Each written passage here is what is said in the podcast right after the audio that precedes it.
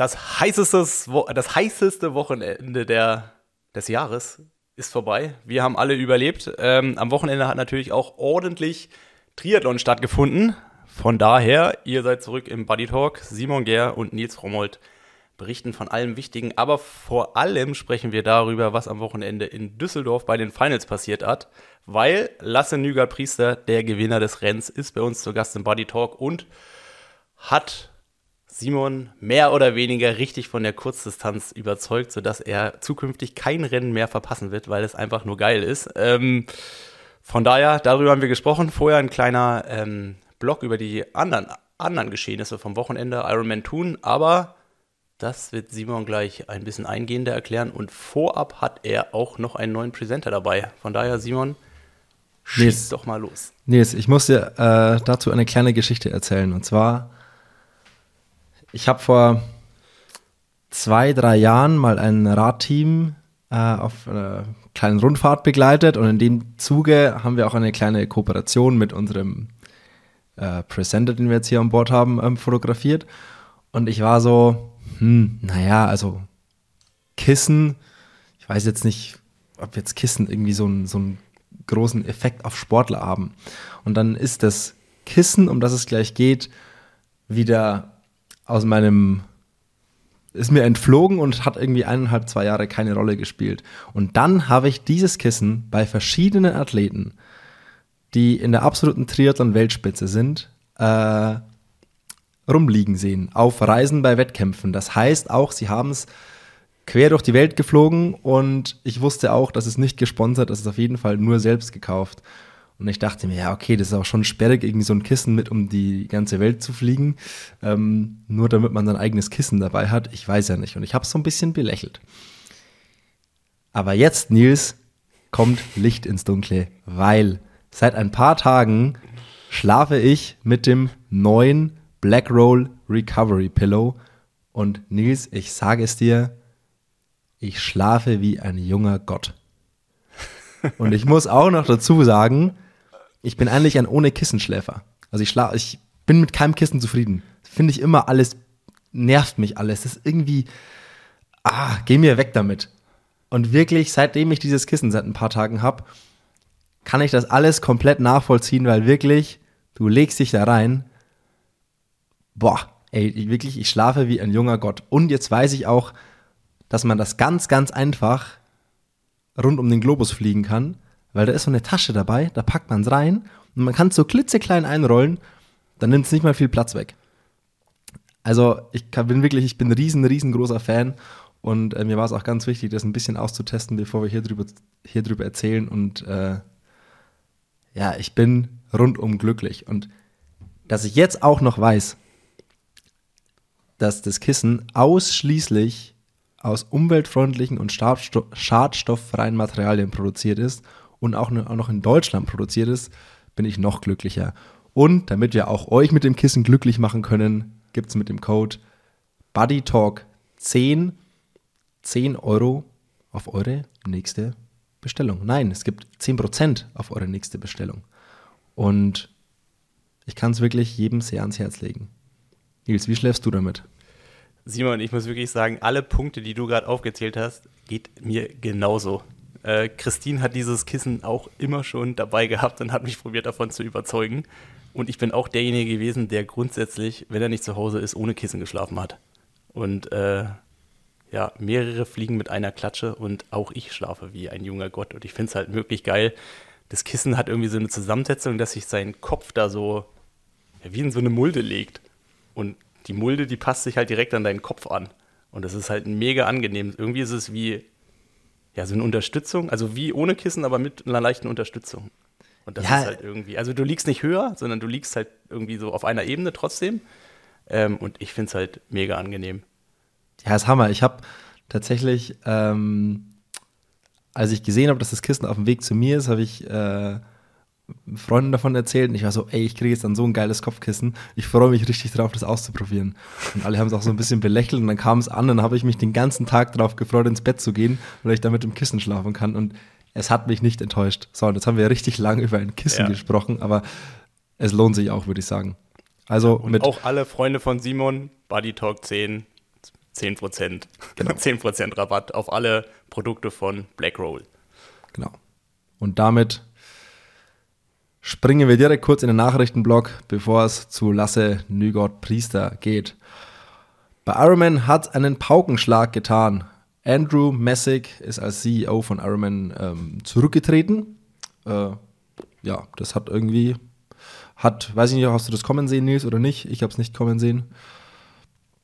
Ich auch nicht. Also irgendwann, das war ja mitten in der Nacht, kam ja äh, irgendwo bei Instagram, habe ich es gelesen, und dann war schon 20 Minuten später noch diese E-Mail im Postfach, ähm, wo der sich quasi an alle Athleten auch gewendet hat.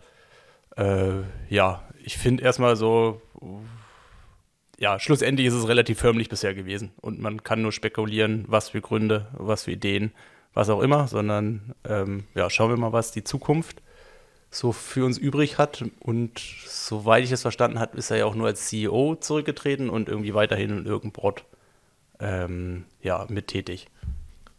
Da weißt du mehr als ich, aber ansonsten wurde am Wochenende, wie du es vorhin schon gesagt hast, ein bisschen geraced. Bei den Finals in Düsseldorf wurden die deutschen Meistertitel vergeben. Und das Team Mixed Relay hat gewonnen, das EJ-Team aus Buschütten, den Frauentitel im Sprint Lisa Tertsch und den Sprinttitel bei den Männern Lasse Priester. Und zu dem kommen wir, wie auch schon dreimal gesagt, jetzt gleich noch. Ansonsten gab es gestern den Ironman äh, Switzerland in Thun. Den hat Jan van Berkel zu seinem Karriereende gewonnen vor Leonard Arnold und Andrea Salvisberg. Das ist alles, was mir irgendwie so in die Finger gekommen ist.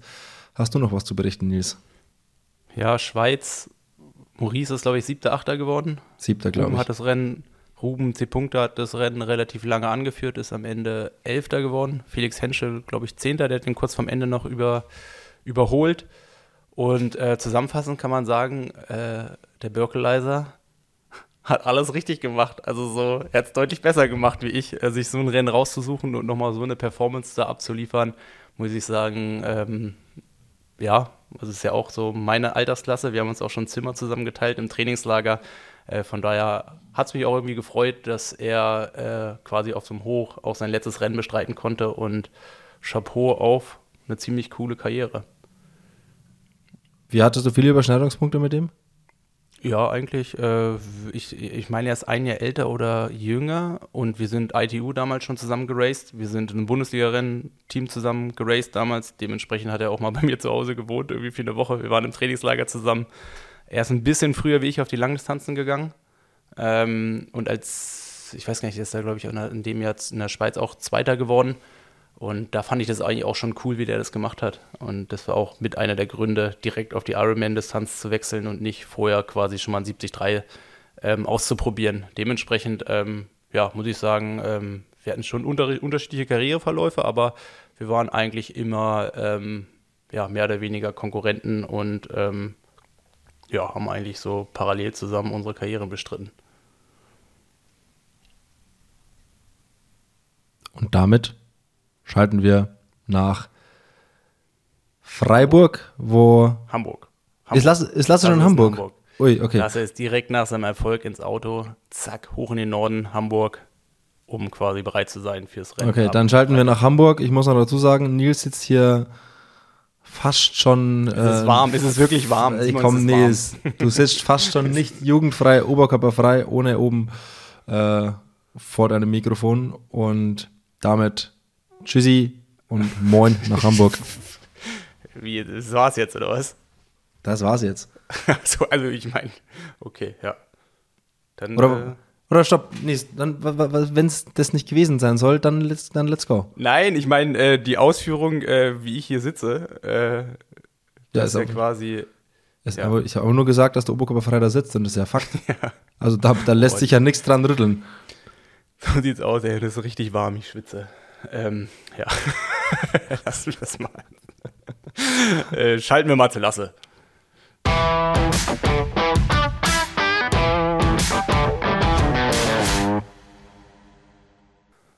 Simon, äh, Speicherkarte drin? Ton gepegelt? Alles, alles ready. Aber heute haben wir ja ein großes Problem. Du bist nicht mehr der Hübscheste. Nicht mehr der Jüngste, nicht mehr der Hübscheste und der Schnellste warst du sowieso auch noch nie.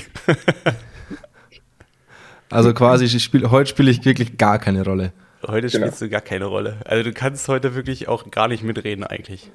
Weil es geht ja, um richtig, dies, heute geht es um richtigen Triathlon. Das ich, kann mit, nur, äh, ich kann dort nur verlieren. Genau, mit äh, Lutschen und Haare föhnen und hinten rauflaufen. Ja, dann fangt mal an, fangt mal an, ihr zwei. Wer es besonders gut kann, Simon, das ist der Lasse. Und der Lasse ist gestern deutscher Meister geworden. Über die Kurzstrecke 700 Meter schwimmen, 750 Meter, 20 Kilometer Radfahren und 5 Kilometer laufen. Und das Ganze war sogar im ZDF zu sehen, weil im Rahmen von den Finals ähm, große Bühne und es hat er, ja, der Lasser hat es gemacht und deswegen haben wir den hier, beziehungsweise wir haben uns eigentlich schon vorher darauf geeinigt, dass äh, du dir das Rennen auch mal anguckst, damit wir auch einen Grund haben, danach darüber zu sprechen, damit du auch ein bisschen was davon gesehen hast. Ich muss ehrlich, also erst vorweg muss ich mal sagen, Lasse Nils war so confident, dass er im Vorfeld schon gesagt hat, wir laden einfach den Lasse ein, weil der schießt das Ding sowieso ab. Ja, das ist, das hätte ich ihm gar nicht zugetraut, aber danke. mal eine andere Seite von Nils. Ja. Und ähm, ja, auch danke für die Einladung. Schade natürlich, dass ich erst, ähm, ja, erst gewinnen musste, um jetzt hier in den Buddy Talk zu kommen. Ich dachte, wir wären auch so schon Buddies. Aber naja, passt. Vielen Dank. Das könnt ihr unter euch ausmachen. Ja, aber Lasse, es war, ähm, du hast mich ja am Freitag angerufen mit Arne, mit eurer Sprachnachricht und da hast du so locker gewirkt, da wusste ich, okay, ähm, wer soll den eigentlich noch schnappen? Ja, also Nils war wirklich felsenfest davon überzeugt, dass du das machst. Ja, das freut mich. Ähm, war natürlich auch. Also er hat natürlich schon eine gewisse Vorahnung, ähm, wenn er sieht, dass ich locker bin und ähm, da fühle ich mich auch am wohlsten. Das war, das ist immer bei Bundesliga oder ähm, ja, bei so Rennen, wo man dann auch mit dem Auto, vielleicht auch mit anderen Leuten, die man, die man kennt oder in dem Fall jetzt aus der Trainingsgruppe äh, hinfährt, hat das irgendwie auch noch einen ziemlich entspannten Charakter. Da fühle ich mich auch so am wohlsten und ja, ich hatte auch ein, ein gutes Gefühl, ähm, war jetzt davor in, in der Höhe in Livigno und von daher, ich war da schon entspannt und hatte, hatte ein gutes Gefühl fürs Rennen. Aber wann wusstest du, dass du am stärksten bist? Also im Fernsehen gefühlt, der Tim Hellwig, der ist ja vorne rausgeheizt dann beim Laufen. Also ihr wart ja, glaube ich, eine Zehn-Mann-Gruppe ungefähr. Äh, der ist ja dann äh, losgestochen. Und eigentlich hat man relativ schnell gesehen, dass du irgendwie ein, Stückchen lockerer gewirkt hast und dass du eigentlich nichts auf ihn verlierst, obwohl der schon richtig am Ackern ist. Und irgendwie hat man relativ schnell gesehen, okay, ähm, ja, du machst es. Ähm, wie hast du dich dabei gefühlt? Oder gibt es das ja. wieder, was ich, oder hast du dich genauso gefühlt? Ähm, ja, ich habe mich eigentlich schon beim, beim Warm-up oder den ganzen Tag schon, schon gut, ganz gut gefühlt oder ja, mach, mach doch mal, mach doch mal, äh, mach doch mal so, so ein, äh, so ein Tagesrecap, bevor wir jetzt hier die Hälfte schon überspringen. Ja. Ähm, wie, wie sieht so ein, wie sieht so ein Kurzdistanztag denn aus? Weil, äh, ich glaube, das wissen ja. vielleicht ganz viele nicht, inklusive mir, ähm, weil für viele, die hier, glaube ich, zuhören, beginnt Triathlon mit um 6.15 Uhr oder 6.30 Uhr ins Wasser springen. Ja, das ist also, ja bei euch ein bisschen anders, ihr könnt ja ausschlafen. Nein, nicht ganz. In dem Fall ist es so jetzt gewesen, das Start war um 10.30 Uhr. Ähm, das heißt, ja, von da an rechne ich ungefähr so gute, gute drei, ja, circa vier Stunden zurück, bin dann irgendwann 6.45 oder so, klingelt der Wecker, dann, dann frühstücken wir zusammen, wir sind da mit dem Team unterwegs äh, aus der Bundesliga. Das heißt, ähm, ja, so gesehen eigentlich auch schon gleich mit, mit deinen Konkurrenten. Ähm, Tim und ich sind in einem Team, ähm, der Walle Werns ist noch dabei. Ähm, dann hatten wir auf jeden Fall ja jetzt wieder mit dem Chris Thiemer auch äh, eine, eine starke Mannschaft so am Start, äh, Jasper Outfield, also ähm, aber auch so, dass wir uns alle kennen, von daher ist die Stimmung recht locker, ähm, frühstücken dann zusammen, äh, macht sich jeder fertig und wir fahren ja so, so eineinhalb Stunden oder, oder zwei Stunden vorm Rennen dann zur Strecke. Und da ähm, ja, hatte ich schon richtig Bock, also wenn du das dann alles so siehst, äh, ja, die Wechselzone, wie sie aufgebaut ist, dann, dann triffst du die bekannten Gesichter, ob es jetzt äh, bei Buschhütten ist oder oder die anderen Jungs. Ähm, das ist einfach so erstmal schon ganz locker alles so. Dann äh, kommen auch langsam die Zuschauer dazu. Ähm, die Moderation läuft und äh, bei mir ist es dann so, dass ich einfach das Rad äh, einchecken gehe, dann äh, mich einlaufe und dann auch schaue, dass ich nochmal vernünftig äh, ja, mich einschwimmen kann. Vielleicht so 15, 20 Minuten ähm, weil das eigentlich auch für mich dann erstmal so voll der wichtige Part ist, dass ich da beim Start gut wegkomme, dass ich direkt auf Betriebstemperatur bin sozusagen und ähm, gerade jetzt in Düsseldorf, wo es so ein Kurs war, äh, bei dem es vier, um vier Bojen rumging, also wir quasi rausgeschwommen sind mit einer Anschwimmgrade und dann viermal um eine, um eine Boje rum quasi im Kreis bis zum Schwimmausstieg, da war es einfach wichtig, äh, vorne zu sein, weil du von da an eigentlich nur noch ja, verlieren kannst, wenn du hinten bist. Und das hat super gut geklappt. Hatten natürlich mit Tim Hellweg da auch äh, ja, an dem Tag den stärksten Schwimmer gleich als Orientierung. Ähm, und ja, von da an ähm, mit dem Startschuss habe ich mich eigentlich gut gefühlt, wusste vor allem ähm, irgendwie, dass ich ja echt eine realistische Chance habe, das Ding auch zu gewinnen und dass das jetzt äh, ein guter Zeitpunkt wäre, nach einem nicht ganz so guten Frühjahr jetzt auch einfach für mich da nochmal so eine kleine Wende einzuläuten, auch mit einem Blick auf Hamburg. Und das hat jetzt schon viel Selbstvertrauen gegeben, aber ich hatte eben auch, ähm, und das war vielleicht auch schon mal ein kleiner Unterschied zu den, zu den Vorwochen, von Anfang an äh, ja irgendwie ein selbstbewusstes Auftreten und, und war auch nicht nervös, als Tim vorne gefahren ist, aber auch nicht, ähm, ja, gerade in der ersten Laufrunde, als er da gut Druck gemacht hat, da habe ich einfach mein, ja, mein Ding gemacht, ähm, habe gedacht, boah, der, der läuft schon hart an, ähm, war mir wusste da in dem Moment nicht, dass er die, die Zeitstrafe hat und ähm, ja, mein Plan war eigentlich dann ein bisschen später nochmal quasi einen draufzusetzen und äh, dann vielleicht, wenn er einen Ticken müde wird oder wenn ich die, die Lücke dann in diesen zwei, drei Metern, wenn ich die zulaufen kann, dass ich dann versuche nochmal ähm, das Tempo zu halten oder zu beschleunigen. Aber ähm, so war es natürlich ein bisschen schade auch, dass er die Zeitstrafe da kassiert hat. Du hast gesagt, du hast gemerkt, du bist, äh, bist irgendwie locker und irgendwie selbst, äh, selbstbewusst. Welche Dinge geben dir diese Lockerheit und dieses Selbstbewusstsein in so einem Rennen dann? Ist es eine gute, einfach eine gute Vorbereitung, dass du im Vorfeld gut hinkommst oder ist es so einfach nur mit dem richtigen Fuß aufstehen? Nee, ist nicht mit dem richtigen Fuß aufstehen, ist auf jeden Fall die Vorbereitung. Ich war jetzt äh, vier Wochen davor in Livigno. Ähm, das Training einerseits, wobei wir da jetzt auch nicht äh, irgendwie die Mördereinheiten absolviert haben. Also es ist jetzt nicht so, dass ich da irgendwie Selbstvertrauen aus einer Trainingseinheit ziehe, aber einfach so, ja, schleichend kommt da ein, ein gutes Gefühl, ähm, dann, wenn du einfach merkst, ah, es läuft und du bist eigentlich jetzt auch von Woche zu Woche wieder fitter und ähm, dann auch einfach so, ja, ein positives Umfeld. Also es war, wir hatten jetzt wirklich ähm, einfach, ja, eine entspannte und gute Zeit mit, mit Lasse Lürs zusammen, ähm, mit Marlene Gomez, äh, Göggel und ihrem, ihrem Mann. Ähm, das war einfach, äh, ja, sehr, sehr entspannt und hat mir einfach gut getan da oben in den Bergen und ähm, dann kommst du, reist du runter und denkst, ja, jetzt kannst jetzt kann's losgehen und habe aber eben auch so geschafft, mich da voll so drauf zu konzentrieren und andererseits ähm, ja in anderen Momenten auch einfach mal mal locker zu lassen. Und ich glaube, das war so ein bisschen der Schlüssel. Und dann dann weiß ich, dass ich gut laufen kann, dass ich, wenn ich voll abrufe, dass das auch dann für andere schwierig wird. Und von daher habe ich mich auch gar nicht so groß mit den anderen Jungs beschäftigt, sondern echt, ähm, ja, war sehr, sehr konzentriert darauf, dass ich es schaffe, 100 Prozent sozusagen von mir zu zeigen. Ich habe noch eine ich habe noch eine Frage zum Frühstückstisch. Äh, wie schaffst du es? Weil ihr kennt euch ja alle irgendwie relativ gut und weil du sagst, es ist eine lockere Atmosphäre und ihr seid irgendwie alle ganz, ganz gut miteinander und dann läufst du gegen, gegen Tim Hellwig da an der Spitze irgendwie. Wie schaffst du es so den Schalter zwischen, ja, hier ist irgendwie alles witzig, wir schießen uns gegenseitig hoch und haben irgendwie einen Joke nach dem anderen auf Lager, so, ihr seid als Konkurrenten umzu, umzulegen? Oder wo wird der Schalter umgelegt? An welchem Zeitpunkt? Oder wie ist das? Wie muss ich mir den Frühstückstisch vorstellen?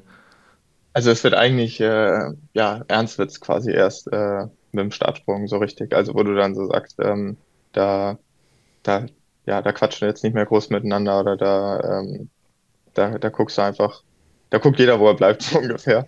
Ähm, aber bis, bis, bis dahin, ähm, ja, ist jetzt auch nicht so, als würden wir da den ganzen Morgen ähm, ähm, ja, Sprüche hin und her feuern, aber es ist einfach so, dass wir uns da schon unterstützen, dass wir, äh, keine Ahnung, geht los, äh, wir haben nur eine Pumpe, also wird die von Zimmer zu Zimmer gebracht und äh, der eine vergisst nochmal das, dann warten die anderen unten. Ähm, also das ist im Grunde auch nichts anderes, aber wir, wir, wir sind eben als Team unterwegs und ähm, ja, ich war jetzt zum Beispiel mit Balle Werns dann auf dem Zimmer und dann, dann, dann rufen, klingeln die Eltern noch durch äh, am, am Abend vorher und und äh, erzählen wir noch, dass ich ja nichts zu gewinnen habe, leider, weil es nur ums weil Walle schon Erster wird. Und ach, das ist also ganz entspannt und ja, das ist, das ist eine, eine gute Atmosphäre, so das passt. Ja, es ist, Simon, auch zum Verständnis, also du hast ja als Kurzdistanzler viel mehr im ganzen Jahresverlauf schon so ein Umfeld. Also zu dem Weltcup reist du als Team Deutschland, dann reist du irgendwie oder als DTU äh, zu den Bundesliga-Rennen dann halt als Saarbrücken oder wer auch immer dann dazugehört. Ich meine, an Saarbrücken am Stützpunkt wird viel zusammen trainiert oder auch mit den ganzen Jungs, die fahren zusammen ins Trainingslager. Also man ist dann doch eher teamorganisiert und es ist eher der Einzelfall, dass man sich selber um irgendwas kümmern muss, sondern es wird dann quasi vom Team oder wer auch immer dann gerade das Rennen organisiert, so ein bisschen vorgelebt. Und dadurch ist es natürlich auch etwas, was viel normaler ist, wie wenn du jetzt hier alle äh, Langdistanzer zusammen zum PTO, whatever schickst und dann auf einmal Team drüber schreibst, weil das findet ja im ganzen Jahr auch schon nicht statt. Ja, ich stelle mir die, also ich stelle mir das ziemlich cool vor. Also hast, die ganze, hast, hast die ganze Zeit irgendwie so eine gute Bande, mit der du durch die Gegend tingelst und ähm, man raced irgendwie immer wieder gegeneinander und ansonsten ist es irgendwie alles ganz, also natürlich nicht, wahrscheinlich nicht immer, aber hier und da mal ganz harmonisch. Ja, voll. Ja, also, also, also Entschuldigung, aber Nils hat, ja sich, Nils hat sich ja sogar selber letztes Jahr noch äh, das Ganze gegeben mit den Berlinern. Also ähm, ja. Nee, es ist schon, es ist schon dann eher, es ist schon eher Klassenfahrt. Äh, schon eher Klassenfahrt. Und Bundesliga ist natürlich dann auch dankbar, weil ähm, da geht es jetzt in äh, letzter Konsequenz ja nicht um irgendwelche Weltcup, Weltcup-Starts oder um irgendwelche Olympia-Qualis oder so, sondern da geht es ja darum, dass das Team irgendwie sich gegen andere Teams durchsetzt. Also man hat ja irgendwie einen gemeinsamen Nenner. Und da ist es dann natürlich auch deutlich entspannter und es ist natürlich jetzt auch nicht die höchste Ebene. Also für Lasse ist ja Bundesliga dann so, das nimmt er so mit. Ja, wobei ähm, jetzt zum Beispiel zum Wochenende, also in, in, das war ein, auch weil du gefragt hattest vorhin, das ist eine Sache, die mich auf jeden Fall, ähm, die es mir erleichtert hat. Ich wusste jetzt einfach, ähm, da geht es jetzt um Titel und das wird an dem Tag, in dem Moment jetzt sozusagen entschieden. Und das ist, da ist jetzt nichts weiter mit verbunden. Ich musste mich nicht, äh, also es ist, zählt nicht die alten Ergebnisse und es ist nicht, äh, wenn das, dann das so. Und äh, das ist halt immer so ein bisschen das Ding bei, bei den WTCS-Rennen oder bei den, bei der, bei der, bei den ITU-Rennen, dass du mal weißt, okay, heute brauche ich den und den Platz für das und das und dann, wenn ich das schaffe, dann muss ich, äh, dann kann ich dort starten. Und jetzt war es einfach nochmal cool, so zu wissen, okay, wenn ich heute der Beste bin, dann bin ich deutscher Meister. Und ähm, ja, wenn ich dann nicht, aber es ist, es hängt, es hängt nichts weiter dran. So. Und ähm, ich glaube, das habe ich so, so auch nochmal als Motivation genommen, dass ich da einfach wusste, jetzt heute oder gar nicht. Wie kann ich es einschätzen? Was bedeutet ein deutscher Meistertitel? Im Vergleich, ja. weil wenn es im Fußball, wenn eine Mannschaft deutscher Meister wird, mal abgesehen vom FC Bayern, dann ist das für die Mannschaft das Allergrößte. Ähm, aber wie, wie kann ich das anordnen? Was bedeutet jetzt dieser ein deutscher Meistertitel oder welche Wertigkeit hat er im Allgemeinen auf der Kurzdistanz, der nationale Titel? Ja, also ich würde sagen, der hat nochmal ein, ein großes Upgrade erfahren in den, in den letzten Jahren, dadurch, dass das ZDF oder die ARD ähm, im Rahmen der Finals eben live übertragen. Ähm, will es eigentlich jeder gewinnen. Wir, wir starten ja auch alle. Ähm, und da ist jetzt keiner dabei, der, der den anderen extra vorlässt oder ähm, ja, für jeden einfach eine gute Bühne. Und ähm, dann ist es auch so, dass ich finde, dass, dass der, der deutsche Kader aktuell einfach ähm, ja auch sehr ausgeglichen und stark besetzt ist und ähm, mein Tim Hellweg war jetzt Vierter in Montreal, äh, Jonas Schomburg ist seit Jahren äh, ja, stark, stark unterwegs und in der, in der WM-Serie in der laufenden äh, top platziert. Ähm, Lasse Lürs ist, ist, ein, ist ein Supermann, der, der jetzt eigentlich das, die letzten ein, zwei Jahre durchgehend Top Ten Platzierung hatte. Also es ist nicht einfach, die zu schlagen und jeder will da, will da was zeigen. Ähm, Gerade auch, weil unsere sonstigen Rennen ja auch nicht so, äh, so stark äh, gezeigt werden. Und ähm, ja, aus dem Grund denke ich schon, dass die, dass die Wertigkeit hoch ist. Und für mich persönlich, bin noch nie deutscher Meister geworden im Elitebereich, ähm, ist das auch so ein Ding, was ich, ja, was mir jetzt so keiner nehmen kann, was ich unbedingt auch erreichen wollte. Und das war schon ein Ziel. Und deswegen, ja, bin ich auch froh, dass das geklappt hat. Aber findest du es eigentlich schade, dass du jetzt nicht gezielt immer auf einen so ein Rennen hintrainierst? Also, ich meine, im Interview danach war es ja auch relativ schnell deutlich. Also, du hast dich ja sichtlich gefreut und äh, warst hier der volle Sunny Boy, aber hast halt auch direkt im irgendwie dritten, vierten Satz eigentlich bist du darauf eingegangen, dass deine erste Saisonhälfte ja dann doch auch eher eine Enttäuschung gewesen ist und nicht die Ergebnisse dargestellt haben, die du ganz gerne hättest. Und jetzt hast du irgendwie so ein, eine Chance, an einem Tag einen Titel zu gewinnen. Aber du selber hast es ja für dich eher so in dem Kontext von allen Rennen zusammengesehen, weil das ist ja auch so ein bisschen die, die, ähm, das Rennen so auf den kürzeren Distanzen, dass du dich ja in der Weltrangliste vorarbeiten musst, um besser zu werden. Also es ist gar nicht so das Entscheidende, an einem Tag die absolute Leistung zu bringen, sondern es ist viel viel besser für einen selber, quasi irgendwie dreimal Fünfter zu werden, weil es gibt dann mehr Weltranglistenpunkte, du bist weiter vorne, EDC. Und bis man dahin kommt, dass wirklich ein Tag so richtig kriegsentscheidend ist, muss man eigentlich schon zur absoluten Weltspitze gehören. Und vorher ist es ja dann doch eher so ein Punktesammeln. Und das hat man ja eigentlich in dem Interview bei dir dann auch ganz, ganz, ganz gut so raushören können. Aber findest du es manchmal schade, dass es dann nicht so ist, dass du halt, ich meine, Olympia ist dann nochmal eine Ausnahme. Früher gab es ja dann immer so Weltmeister an einem Tag, so wie es der Ungerman ja 2007 gemacht hat. Aber jetzt gibt es ja eigentlich, in der Serie gibt es ein Rennen, das Finale, was ein bisschen besser bewertet ist. Aber im Großen und Ganzen kannst du ja schon sagen, dass alle Serienevents ungefähr gleich gewichtet sind. Ähm, schade finde ich es nicht oder, oder, oder ich finde es eigentlich in Ordnung, so wie es ist und äh, ich finde es auch interessant. Ähm, bin auch froh, dass es diese, diese WM-Stationen gibt. Ähm, ich glaube, wir müssen jetzt auch nicht unbedingt das Fass aufmachen mit den, mit den Weltcups, die es dann noch gibt und, und allen anderen Veranstaltungen. Also es ist einfach schon sehr viel, das ist klar. Aber ähm, ja, jetzt, jetzt speziell bei der DM lag halt einfach der Reiz schon darin für mich, dass ich ähm, jetzt einfach nochmal quasi aus dem Trainingslager komme. Äh, zwischenzeitlich hatte ich Schliersee gewonnen das war sozusagen schon mal. Also, ja. also Schliersee mit einer Minute Vorsprung gewonnen vom zweiten, also Bundes das, das genau, Bundesliga-Event vor drei Wochen. So genau. mal schnell dahin gefahren äh, und das abgeschossen und wieder zurück in die Höhe. Ja, genau, so das war der, das war der Plan und das äh, hat mir natürlich auch schon mal ein bisschen Auftrieb gegeben und dann ähm, ja quasi das Trainingslager abrunden mit einem DM-Titel. Da weiß ich jetzt einfach so gut, dass diese Phase, diese Phase des Jahres oder der Saison, die, die hat jetzt einfach gut geklappt und die war, die war gut für mich. Und das das, ähm, das nehme ich jetzt einfach mit, so nach Hamburg. Und dann ist es aber auf jeden Fall so, dass sich alles ja an dieser WM-Serie orientiert.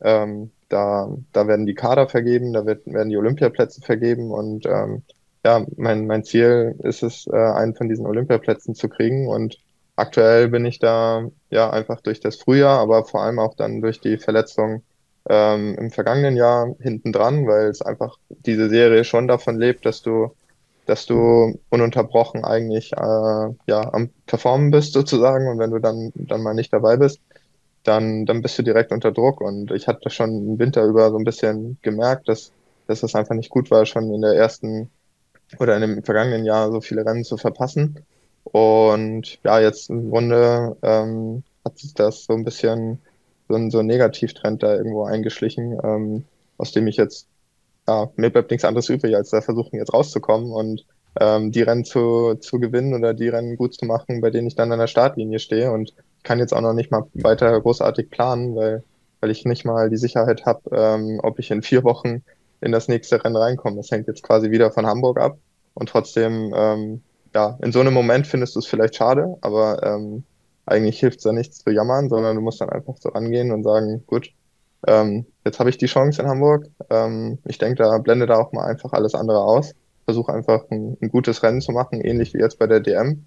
Das ist äh, auch nochmal zu Hause vor Heimpublikum. Es ist ähm, ein geiles Event, bei dem ich so oder so äh, stark sein will und, und, und mich von der besten Seite zeigen will. Und ähm, ja, da kommen viele Freunde, Familie und von daher ähm, ja, sehe ich das auch wieder so ein bisschen als als, als ein, ein Tages- oder Wochenendding. Ich meine, das geht jetzt da, ist ein bisschen komplizierterer Modus über zwei Tage.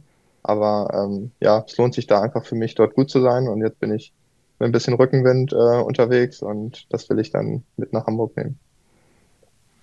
Sag mal kurz, was musst du für Olympia machen in Hamburg? Oder was würde dich da voranbringen? Ich habe mich bis ins Detail jetzt nicht damit beschäftigt. Ich weiß, dass es auf jeden Fall ein, ein gutes, gutes bis sehr gutes Ergebnis braucht. Ähm, aber es ist jetzt auch keine Glückssache. Also ich, ich, wenn ich, wenn ich zeige, was ich kann, dann, dann wird das schon klappen. Ähm, und dann bin ich auch nicht bei Olympia, sondern nur bei dem, in Anführungszeichen, bei dem Testevent oder zumindest auch äh, steigen die Chancen, dass ich dann bei dem Finale in Pontevedra äh, im September dabei bin. Und ja, da in einem der Rennen bräuchte ich dann eine Top 8 Platzierung.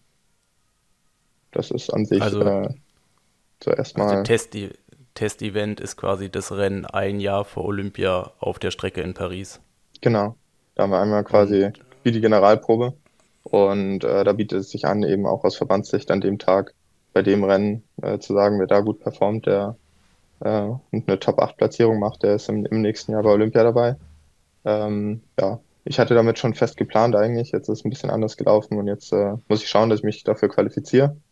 Ähm, sozusagen für die Qualifikation qualifizieren und dann, dann das Rennen auch nochmal wieder auch so ein Eintagesding. Also ähm, ja, gerade bei, bei so einer, bei der ganzen Sache um Olympia, da würde ich sagen, ist es jetzt, ist es nicht erstmal nicht entscheidend, äh, ja. Also da, da zählen schon auch die, die Eintages-Performance. Äh, wobei äh, ein Olympiaticket auch über die, die beste Platzierung eines Deutschen in der WM-Serie rausgeht. Also ja, man muss sich gut einlesen, um das alles zu verstehen. Ja, und es gibt ja auch zwei Strecken quasi bei Olympia. Einmal die Staffel, äh, ja, genau. was ja nochmal die Hälfte von jetzt ist ungefähr. Also 200, 300 Meter schwimmen, ja. sieben Kilometer Radfahren oder so und zwei Kilometer laufen, eineinhalb Kilometer laufen. Un ungefähr, das sind die Strecken. Ganz sicher bin ich mir ehrlich gesagt auch nicht. Es kann sein, dass es auch acht, acht auf dem Rad sind.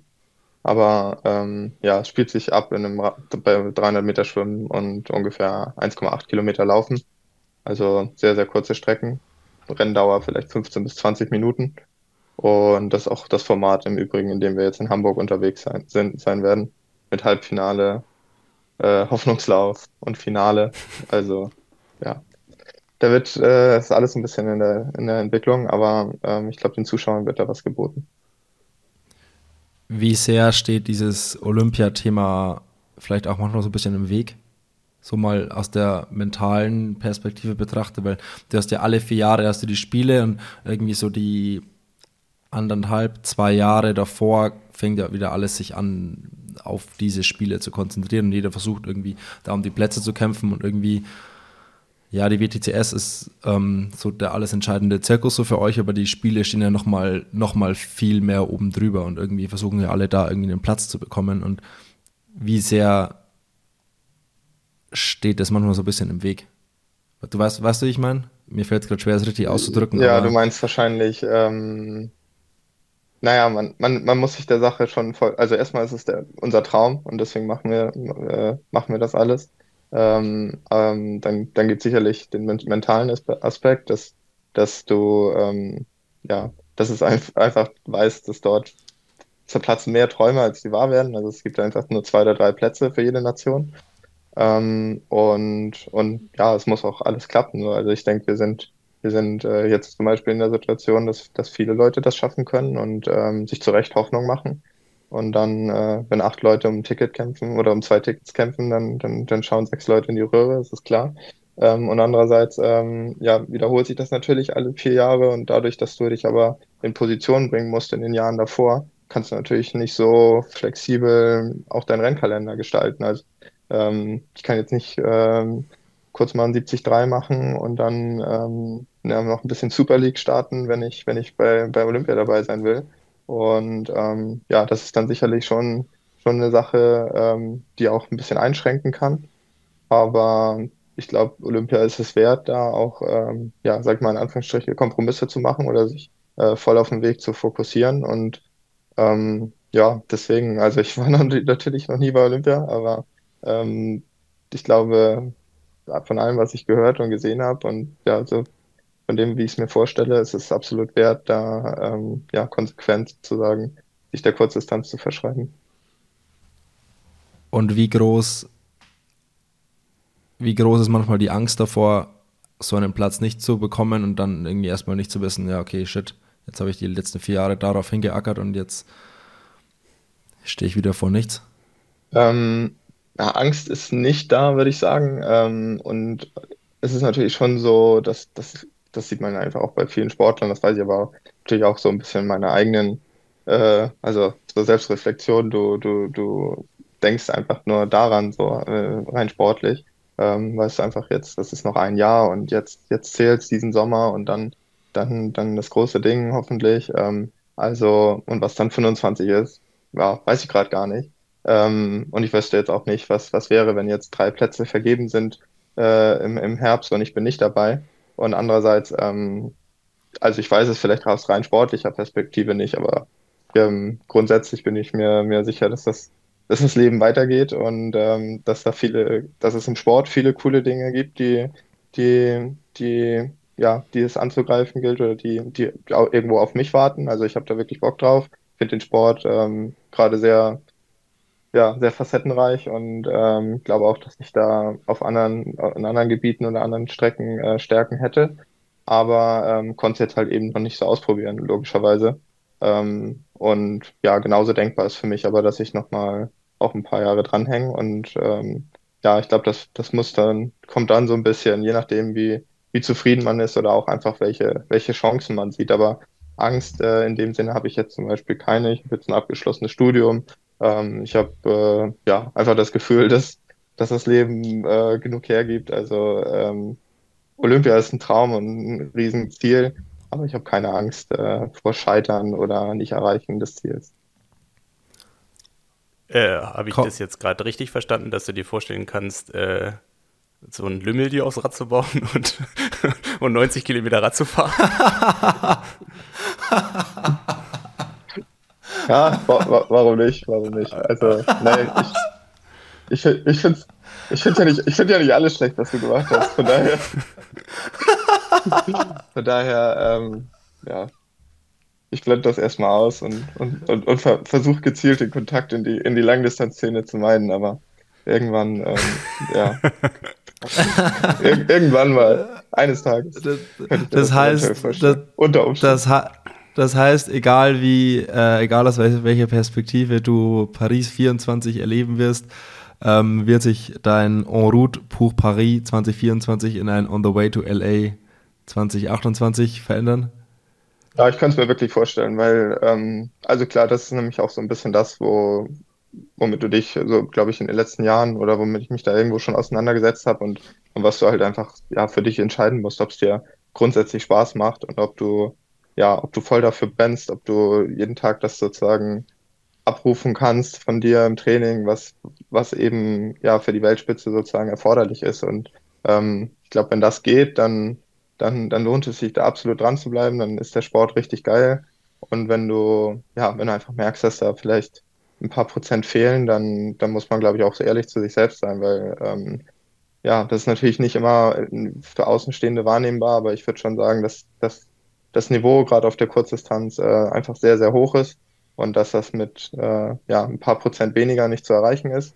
Du brauchst die volle, volle Hingabe sozusagen. Ähm, und ja, deswegen, ich glaube, das ist einfach wirklich eine Entscheidung, die man dann auch treffen muss. Die, die kann man auch nicht jetzt so ein, zwei Jahre im Voraus äh, treffen, sondern ja, du, du musst einfach dann bereit sein und auch dein Umfeld so gestalten, dass du, dass du noch mal drei, vier Jahre ähm, richtig Gas geben kannst. Und darum geht's dann, glaube ich. Und was also ist für die genießen, Du musst es genießen können, sozusagen, den ganzen, den ganzen Weg. Und was ist für die Weltspitze aus deiner Sicht erforderlich? Sind es äh, Zahlen, Daten, Fakten oder was sagst du, ist erforderlich, dass du ganz vorne dabei bist? Ja, absolut. Also um, um, um gewisse Daten und ein Grundniveau kommst du nicht herum. Also du, du musst extrem gut schwimmen können, du musst sehr stark laufen können. Ähm, aber auch auf dem Fahrrad ist das Niveau so hoch, dass du nicht irgendwie ähm, ja, mit ein bisschen Radtraining da mithalten kannst, sondern du brauchst auch da ähm, ja, gezieltes Training, sicherlich auch irgendwo bestimmte Werte, aber dann vor allem auch eine, ja, eine, eine gewisse Cleverness und, und Härte am Renntag. Also ähm, Jetzt mal, wenn weil man es ist so einfach wirklich so eine richtige gegen die Konkurrenten. Du kannst dann nicht auf dein auf dein Garmin oder Wattmessgerät irgendwie schauen und, und gucken, was da was du produzierst. Simon, Simon Lenker will Lenker. zahlen. Simon will zahlen. 5000 Meter Bestzeit, unter 14 Minuten. Nein, nein, nein, nein, nein, kommen wir noch, kommen wir noch. ähm, so absolute Yogi-Frage. Ja. Ich gucke jetzt, ich gucke jetzt in diesem Jahr so ein bisschen Kursdistanz und denke mir so, ja, da am Rad, da mitfahren. Also, keine Ahnung, kann doch, das kann doch jeder irgendwie. Wo ist da das Problem? Was macht es so schwierig? Für was? Also, ich denke ja. mir so, ey, das sind 40, lass es 40 Kilometer sein, da in der Gruppe mitfahren und dann ja. nach der Kurve da so ein bisschen mit antreten und wieder mit, mit reinrollen. Wo ist das Problem? Ja, ist brutal hart. Also, weil du. Hol mich äh, mal ab. Ein gutes Beispiel ist so, denke ich, mein Rennen dieses Jahr in Yokohama im, im April oder Mai war das, im Mai. Ähm, ich glaube, lass mal sagen, ich bin irgendwo als, als 25. oder 20. aus dem Wasser. Ähm, und alle, es ist, es hat geregnet, alle wollen nach vorne.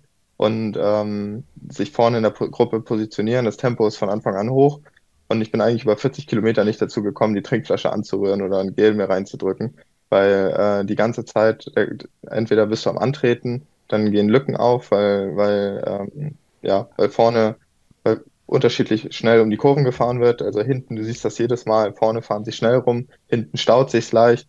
Ähm, dann, dann bist du 500 Meter lang am, am Ackern, um das wieder zu schließen. Dann geht's um die nächste Kurve rum. Also ähm, und dann ist das Niveau so hoch, dass es auch einfach äh, ja Gas mit Taktik auch äh, Gas gegeben wird, weil teilweise versucht wird, äh, gute Läufer schon schon schon fernzuhalten oder so unter Druck zu setzen auf dem Rad, dass sie dass sie auch nicht mehr die Laufstärke ausspielen können. Ähm, auch jetzt in Hamburg, wenn man dann sieht, äh, Poststraße rein über den Rathausmarkt, das ist ein mega enger Kurs. Das heißt, wir können auch gar nicht breit nebeneinander fahren. Auch da wird sich wieder äh, langziehen, sicherlich. Ähm, und du bist einfach extrem im Nachteil, wenn du hinten fährst. Ähm, nur das weiß halt auch jeder. Und ähm, irgendjemand muss hinten fahren, irgendjemand muss vorne fahren. Und das ist im Grunde ein Kampf darum, äh, in der Gruppe nach vorne zu kommen und dann, klar, natürlich auch irgendwo Energie zu sparen, aber ähm, ja, du hast diesen Vorteil vom Windschatten auf jeden Fall. Und das ist auch das, was sichtbar ist. Was nicht sichtbar ist, ist diese, ist diese Dynamik, die, die entsteht. Und ähm, ja, dadurch hast du dann auf diesen 20 oder 40 Kilometern hast du viele, viele Peaks sozusagen, wo, wo die Watt halt komplett unter die, äh, ja, nach oben hinausschießen. Und das dann aufsummiert, wenn du, weiß nicht, 20, 30, 40 Mal über 800, 900 Watt trittst, vielleicht auch äh, bei anderen sind es über 1000, dann, ähm, ja, dann erzeugt das auch eine gewisse Müdigkeit.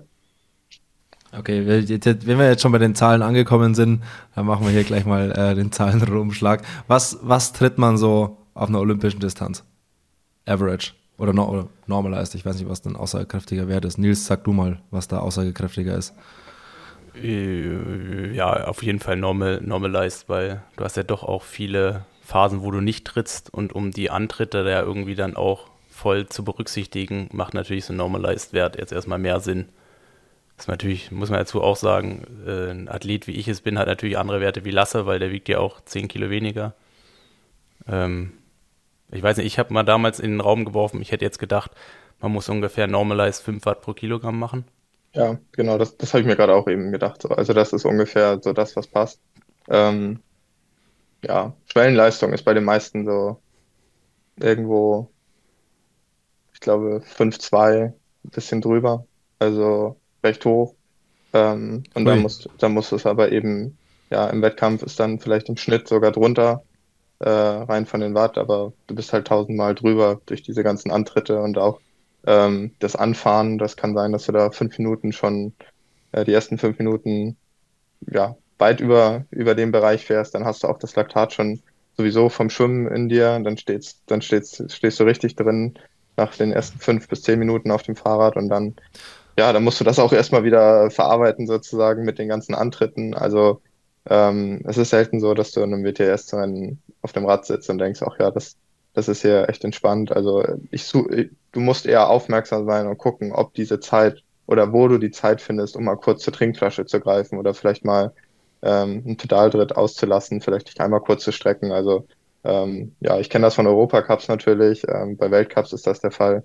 In der WT, WTS-Serie, da, da hämmerst du eigentlich von Anfang bis Ende durch.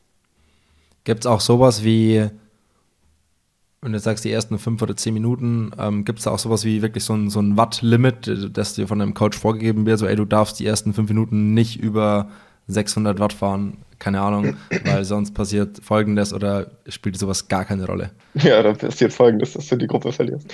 Also du musst, äh, da fliegst du raus. Also nach oben hin, du musst einfach, du musst da rankommen, ne? Also du musst unbedingt an, äh, das ist wirklich, deswegen ist es, glaube ich, so unterschiedlich zu, zu, zu diesen Langdistanzrennen ähm, oder zu den windschattenfreien Rennen. Du bist einfach im Rennen gegen die Leute und ähm, da interessiert eigentlich nicht, du hast dich bestmöglich vorbereitet, aber das ist dann eigentlich voll der Abschluss. Also du musst da so richtig, richtig tief reingehen, um, um da dabei zu sein. Und dann kann es sein, dass du später im Rennen belohnt wirst, weil es dich vielleicht ein bisschen entspannt oder beruhigt. Und gleichermaßen kann es aber sein, dass du in dem gleichen Rennen steckst äh, hinten ein Rennen hast, das oder im gleichen Wettbewerb, aber hinten in der zweiten Gruppe führen die ein ganz anderes Rennen als vorne, weil die vorne vielleicht organisiert sind, sich gut abwechseln ähm, und hinten ja einfach nur am Zudrücken sind und dann trotzdem nicht drankommen und dann oder vielleicht im letzten Moment aufschließen und dann auf die Laufstrecke gehen und ähm, ja deutlich kaputter sind als die Jungs, die die gut geschwommen sind und und ähm, vorne platziert sind. Also man muss sich sein Glück irgendwo schon so erarbeiten, aber auf keinen Fall gibt es da irgendwie jetzt Limits, sondern du musst eigentlich bereit sein, da ja, eine Stunde oder Stunde 45 ja, voll zu leiden. Ich finde, also geil. um das so ein bisschen äh, greifbarer zu machen, ich meine, das ist ja auch dein Cagliari-Rennen. Also ihr seid ja hinten irgendwie zu 5, 6 gefahren. Ähm, ja. Ihr wart irgendwie auf 5, 6 Sekunden dran und dann schaffen drei den Sprung nach vorne. In dem Fall war es ja dann aus deutscher Sicht der Johannes Vogel und du warst derjenige, der dann, der dann quasi diese zwei, drei Sekunden äh, ja. oder nicht halt zufahren konnte und bist dann halt äh, zurückgefallen und dann war dein Tag irgendwie gelaufen, weil du halt irgendwie eine Mischung aus unachtsam und halt in dem Moment diese 20, 30 Watt nicht nochmal mehr treten konntest. Ja, voll. Also es geht da wirklich um, um Sekunden, es geht um, um Wachsamkeit, um ja, situativ richtige Entscheidungen zu treffen, auch mal ein richtiges Hinterrad zu finden, aber ähm, ja, einfach auch das, das Rennen irgendwo so ein bisschen lesen zu können und, und zu wissen, äh, ja, an welcher also Position also, man fahren muss, wann man was wie macht. Und ähm, ja, die Schwierigkeit, finde ich, für mich ist dann auch immer noch gewesen, wenn auf den sehr technischen Kursen oder sehr, soll man anders sagen, sehr kurvigen Kursen, ähm, dass es da eben auch äh, ja einfach mega hohe Konzentration erfordert und und und ähm, auch irgendwo ein bisschen Mut, da so voll voll durchzugehen und ähm, ja, ich da vielleicht äh, in der Vergangenheit auch manchmal ein bisschen zu zögerlich in den in den Kurven war oder zu ängstlich und ja, dafür ist natürlich auch überhaupt kein Platz. Ne? Also du musst, du musst eigentlich voll durchziehen und, und reinhalten. Und da gehört auch eine, ein bisschen eine gewisse Risikobereitschaft dann dazu. Kann man durch, es gibt ja wahrscheinlich sicherlich Leute, die so diese ganzen Dynamik-Sachen außerordentlich gut beherrschen. Dann gibt es Leute, die das vielleicht nicht so gut beherrschen. Irgendwo so ein Mix aus ähm, Gefühl fürs Rennen und Bike-Handling und und und. Ähm, kann man sich dadurch einen erheblich großen Vorteil im Rennen verschaffen, wenn man da besonders gut ist? Oder gibt es Leute, die, weil im Radsport ist es ja so, es gibt Leute, die können einfach extrem gut Position fahren in den letzten 10, 20 Kilometern oder sowas. Und ja. dadurch, das ist ja schon was extrem Wichtiges dann. Ähm, also das ist gut, gut dass du es mit dem Radsport ansprichst, weil es ist im Grunde genau das, was wir machen. Also es ist das Radrennen.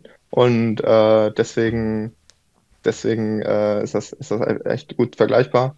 Es sind jetzt nicht diese, wenn ich da den Sprint zum Beispiel sehe, äh, bei der Tour de France am Ende, das ist halt brutal krass. Also mit, mit, so, mit so hoher Geschwindigkeit da irgendwie ins Ziel zu schießen, von Lenker an Lenker und äh, auch wenn du, oder wenn du dir die, die kleinen Kameras an den Lenkern befestigt, äh, wenn du die Perspektive siehst, das ist, äh, ja, da, das will ich nicht, äh, würde ich mich jetzt sagen, wahrscheinlich auch nicht pudelwohl fühlen.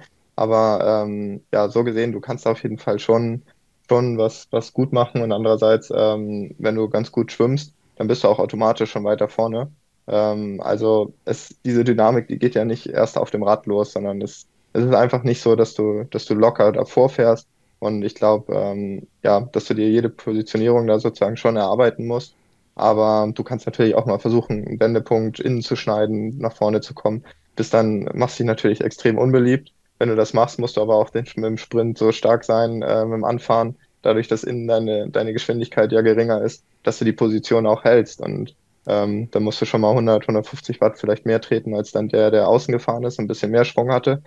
Und solche Sachen sind es dann dauernd. Also ähm, ja, eine gewisse Cleverness ist da schon erforderlich, aber ähm, es diesen, diesen goldenen Weg oder den, den gibt es eigentlich nicht. Und ich denke nach wie vor, dass die beste Vorbereitung eigentlich eine Mischung aus Rennen machen, und äh, vor allem dann guten Training. Wie viel, was spielt das alles im Training für eine Rolle? Macht, da, macht man da irgendwas dafür oder ja, also ihr habt natürlich andere Trainingsinhalte als jetzt, ähm, jetzt zum Beispiel Nils in seinen letzten Jahren als Langdistanzler, aber was spielt dieses Thema Dynamik, Bikehandling, dieses ganze Gruppenthema ähm, im Training für eine Rolle? Ähm, das ist eigentlich sehr unterschiedlich. Äh, also normalerweise. Ich sehe nur, ich sehe nur ab und zu von der von der Girona, von der großen ja, genau. Gruppe in Girona, dass die viel um immer wieder um Pylonen fahren und sowas. Ja, genau. und das ist, äh, das macht, das ist zum Beispiel echt eine Sache, die, die sehr hilfreich ist. Also wenn du eine Trainingsgruppe hast, dann irgendwie dir einen Kriteriumkurs bauen. Ähm, das machen wir in Freiburg auch und dann, und dann schießt du da mit ein paar Jungs drüber. Ähm, und ja, das ist eigentlich so das beste Training für, für direkt die Rennpraxis oder die Rennsimulation, aber ähm, das Ganze baut auch in dem Fall jetzt komplett auf Grundlagentraining auf. Also ähm, ja, voll die Ausdauerbelastung nach wie vor, Ausdauersportart, äh, egal wie, wie kurz jetzt man sich die Strecken denkt. Ähm, auch die 20 Minuten ist, ist, ist, ja, ist Ausdauerleistung gefragt. Und von daher, ähm, ja, grundsätzlich unterscheidet sich das Training erstmal nicht enorm, aber dann äh, ja, geht es eben auch viel um V2 Max, um Schwelle und äh, dann bei Rennpraxis um so Sachen wie Kriterium, aber auch, dass du Sprints in dein Training einbaust. Also du brauchst eine, eine hohe Grundschnelligkeit äh, trotzdem. Aber ähm, ja, der Ausdaueraspekt kannst halt nicht vernachlässigen. Und dann Rennsimulation ist, ist immer gut und sehr wichtig. Und ich würde im Zweifel auch auf ein paar Watt äh, verzichten wollen und die Rennsimulation machen, um es mal nochmal so zu formulieren. Analysiert ihr Rennen auch so Thema Videoanalyse und sowas? So was hätte man wo wie dynamisch besser machen können? Ja, voll. Also mit der mit der DTU ist da die Zusammenarbeit echt äh, richtig professionell und gut. Ähm, das ist cool, dass da einfach sehr sehr gute Leute arbeiten, die ähm, uns beispielsweise dann beim Schwimmen mit äh, GPS-Sensoren versorgen. Hatte ich jetzt auch einen in Düsseldorf in der Badekappe. Ähm, dann siehst du einfach deine Anschwimmgeschwindigkeit äh, auf den ersten 50 und 100 Metern. Du siehst, äh, wo du dich an der Boje platziert hast, auch im Vergleich zu deinen Konkurrenten und äh, welche Linie du zurückgeschwommen bist. Also, ähm, dann, dann kannst du teilweise sehen, dass, dass du in einem über 1500 äh, Meter, 30 Meter mehr geschwommen bist als, als, als ein anderer Deutscher. Ich meine, wir haben nur den Vergleich unter uns, aber ähm, allein das ist schon hilfreich, weil wir auch nicht immer die gleichen Startpositionen haben. Dann äh, ja, messen wir natürlich auch äh, schon vorher vom Ponton aus, welche Startposition am, am günstigsten ist sozusagen. Also wie weit der Weg zur ersten Boje ist. Wir wissen auch immer, wie weit es dorthin ist, also dass du auch ein Gefühl dafür hast. Und ähm, auf dem Fahrrad ist es genauso, dass wir, dass wir ja die unsere Wattwerte, ähm, die hinterlegen wir ja, äh, auch das ganze Training. Also da, da, da haben wir ja einfach über Training Peaks oder Today's äh, Today's äh, Today's Plan äh, eine, eine Plattform, wo wir ja einfach im Austausch sind mit den Trainern und, und, und die das auch untereinander noch analysieren. Und dann ja, geht es auch um die, um die Antritte, um, um das Verhalten. Und äh, dann ist halt gut, dass World Triathlon die Videos aufzeichnet und wir haben Zugriff. Ähm, ja. Von daher, das funktioniert schon sehr gut. Das scheint mir ja alles so ein bisschen professioneller als äh, das manchmal im Langdistanz-Zirkus zugeht. Nils lacht. Ja, also es ist schon, ähm, ich meine, klar, man muss es natürlich auch erstmal darin sehen, dass, ähm, ich meine, es steckt ein Verband dahinter, es stecken öffentliche Fördergelder dahinter, es steckt ein IAT als äh, quasi Auswertungs, oh, wie soll ich das, Institut, was, also ist ja Institut für angewandte Trainingsmethodik, also sprich, es sind wirklich Externe noch dabei, die sich halt wirklich um diese äh, Position beim Schwimmen, äh, wie komme ich um die Boje am besten rum. Also es sind wirklich richtige Wissenschaftler dahinter. Und das ist natürlich dann auch der Vorteil im Team. Du hast halt zehn Leute und da lohnt es sich natürlich eher, so einen Wissenschaftler mitzunehmen, wie wenn du mehr oder weniger alleine unterwegs bist. Und ähm, ja, das ist natürlich so, dass du so ein Team, ich meine, es reisen ja auch Ärzte mit, es reisen ja auch Physiotherapeuten mit. Also du hast eigentlich das komplette Paket. Und ich meine, ich kenne es von früher auch noch. Ähm, auf der Langdistanz sind wir ja so, Marathon ist alles zwischen 36 und 52 Kilometern. Und äh, die DTU, die hat eigentlich schon immer ein Messrad dabei, sodass du eigentlich äh, die, also quasi derjenige, der dafür verantwortlich ist, der misst dann zwei Tage vorm Rennen die Strecke aus, um quasi auch aus den Zeiten, die dann im Wettkampf realisiert werden, irgendwelche Rückschlüsse zu ziehen. Und quasi jetzt ist es natürlich noch deutlich weiter, dass du Geschwindigkeiten viel besser messen kannst. Ähm, Anlaufgeschwindigkeiten ist ja dann auch so ein Thema, dass die 10 Kilometer, die läufst du ja nicht wie im Ironman möglichst konstant, also dass du eine Zielpace hast und dann läufst du halt 3,50 im besten Fall möglichst durch und hast halt hinten halt keinen Abfall, sondern es ist halt wie so ein Ausscheidungslaufen. Also jeder kann halt, keine Ahnung, was jetzt gerade so da unter, was man da anlaufen muss, wahrscheinlich so Richtung 2,40 würde ich jetzt mal tippen. erster Kilometer, sowas in die Richtung, 240, ja, 245 vielleicht. Ja, 245 wird wahrscheinlich. Ja, und dann geht es ja, und dann geht es halt darum, ja, also es ist ja dann, also ich meine, es geht ja dann schon los, irgendwie, weiß ich, ein Kilometer vor der Wechselzone, Position. Ich meine, Jonas Schomburg ist ja dann eigentlich auch ein Beispiel, der, der das ja auch über Jahre hinweg irgendwie, ähm, der das irgendwie auf die Spitze getrie getrieben hat. Dann äh, geht's halt los, einer ist vorne, dahinter ist halt wie so eine gausche Verteilung, also irgendwo ist es dann halt breit und alle probieren halt dann äh, nach vorne zu kommen. Und dann ist halt derjenige, der vier, fünf Sekunden äh, später rauskommt, der muss halt dann schnell anlaufen und dann findet sich dann meist eine Gruppe von, ich sage jetzt mal, wenn 40 absteigen, vielleicht bleiben dann 10, 15 übrig und dann fällt einer nach dem anderen ab. Und äh, da geht es ja nicht darum, die Geschwindigkeit vom Anfang zu halten, sondern es geht nur darum, die anderen halt loszuwerden.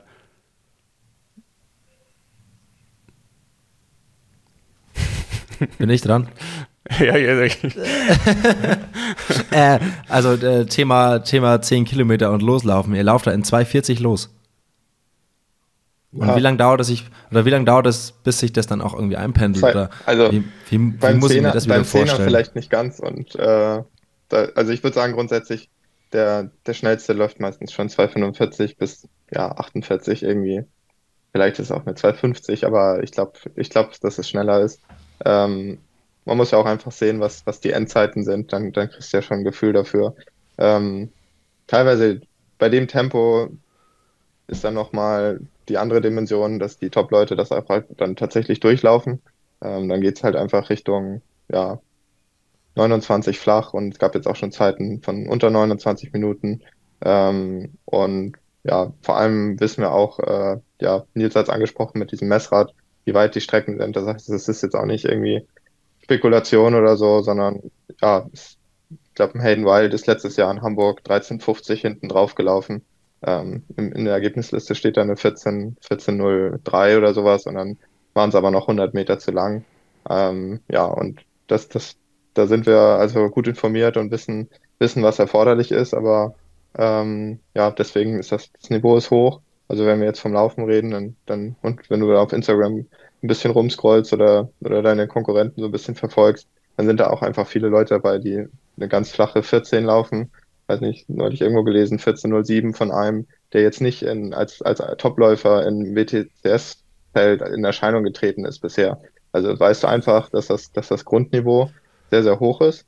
Und ähm, um das dann am Ende abzurufen, dafür ist dann halt ja, ein, ein hohe, extrem viel erforderlich. Da muss viel zusammenkommen. Und ähm, deswegen ist es auch oft so, wenn du nicht so gut läufst, dass du nicht sagen kannst, boah, der ist ja in einer schlechten Laufverfassung, sondern dann passieren eben Dinge wie, äh, ja, du bist beim Schwimmen, kommst du raus, fährst die ersten fünf oder zehn Minuten über deine Verhältnisse, in Anführungsstrichen, musst das ja aber so machen, um, um dabei zu sein. Und ähm, kriegst vielleicht das Laktat gar nicht mehr aus deinem Körper dann bei, bei den restlichen äh, 60 Antritten, die dann kommen. Und dann äh, gehst du auf die Laufstrecke und kannst vielleicht nicht mehr deine 14.0 abrufen, sondern äh, dann geht das Richtung 14.50, äh, 15.10 ähm, oder vielleicht mal 15.20 oder 30, wenn es schlecht läuft, was immer noch äh, jetzt nicht extrem langsam ist, aber womit du dann äh, ja eigentlich nur noch im Platz 30 läufst.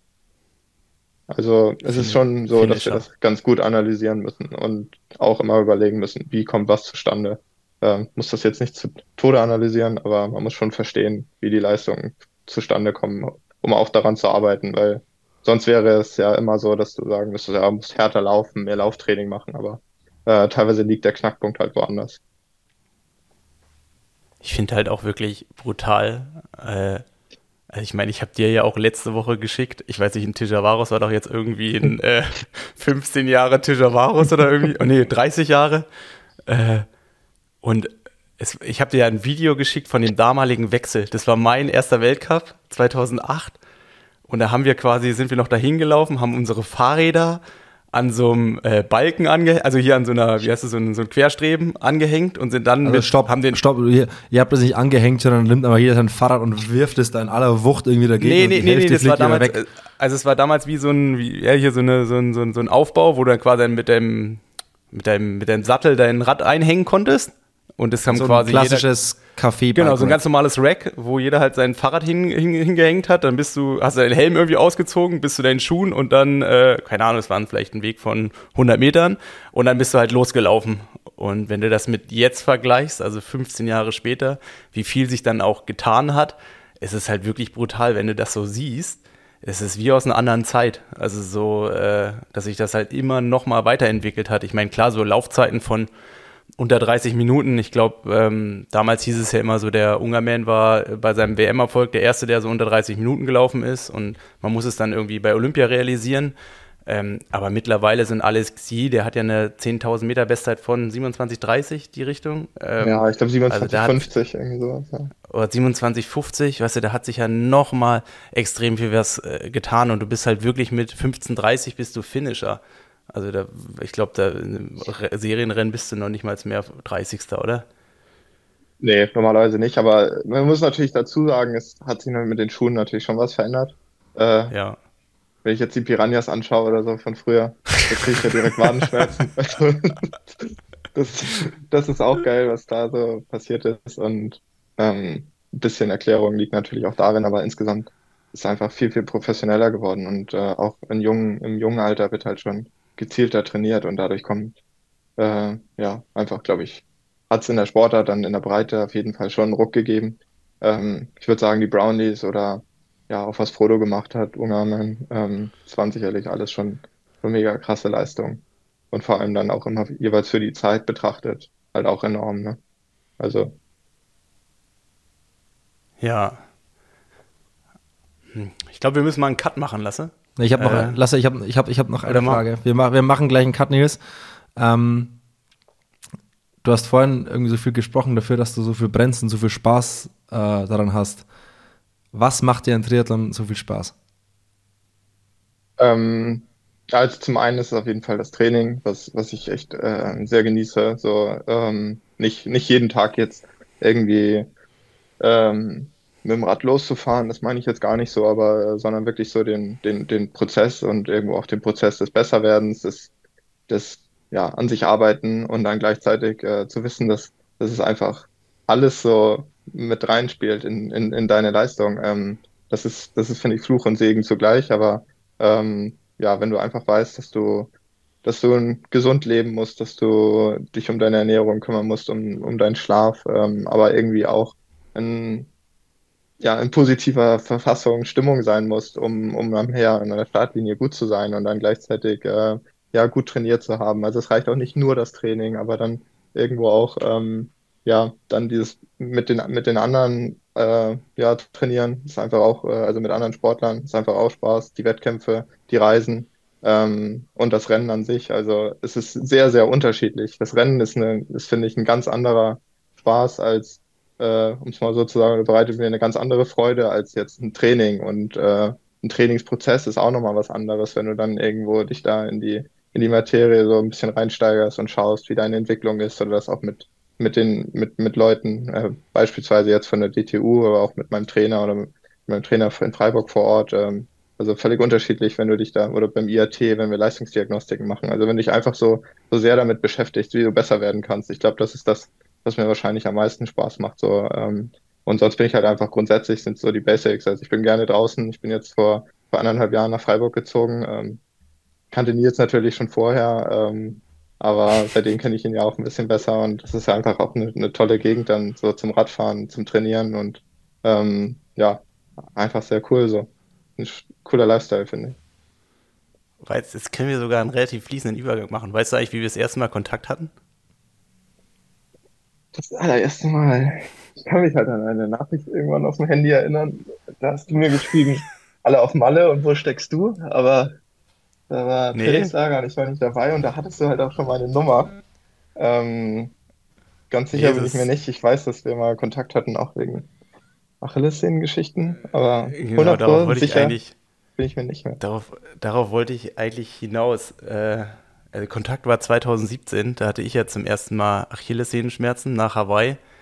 Ähm, und dann hieß es immer so, ich soll mich mal beim Lasse melden, der hat da, der hat da Erfahrungswerte mit. Und ähm, ich glaube, ich meine, du, du lachst jetzt so, aber ich glaube, um dich auch so als Typ und Sportler zu verstehen, muss man eigentlich so ein bisschen mal auf die letzten zehn Jahre zurückblicken. Also du wirkst ja jetzt sehr aufgeräumt, sehr reflektiert und sehr, äh, ja, ich glaube, du bist gerade einfach froh, dass du das machen kannst, worauf du Spaß hattest, weil ähm, ich würde mal behaupten, so das erste Mal von dir gehört habe ich vor 15 Jahren, als Stefan Zachäus mir gesagt hat, Mensch, da kommt jemand aus Norderstedt von den Wasserratten, auf den müssen wir alle mal ein Auge drauf halten, weil der ist richtig gut.